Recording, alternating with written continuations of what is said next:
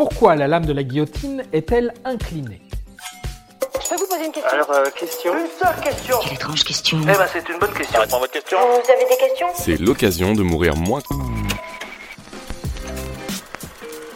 Si la guillotine a une lame inclinée, c'est tout simplement pour mieux couper. Ça va trancher, chérie Au départ, la lame de la guillotine était courbée en forme de croissant.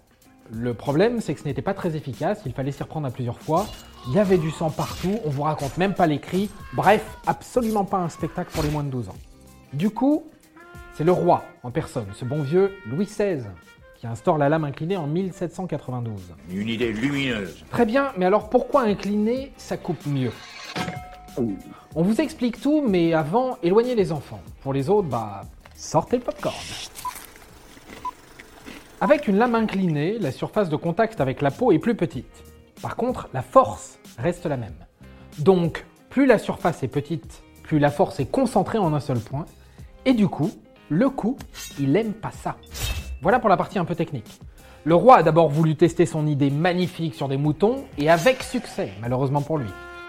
Ironie du sort, c'est cette même lame inclinée qui lui fera perdre la tête moins d'un an plus tard.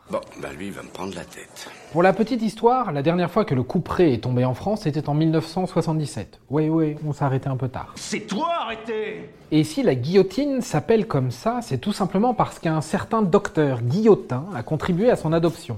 Bien malgré lui d'ailleurs. Et voilà, maintenant, vous savez tout. Au revoir, messieurs, dames. C'est ça, la puissance intellectuelle.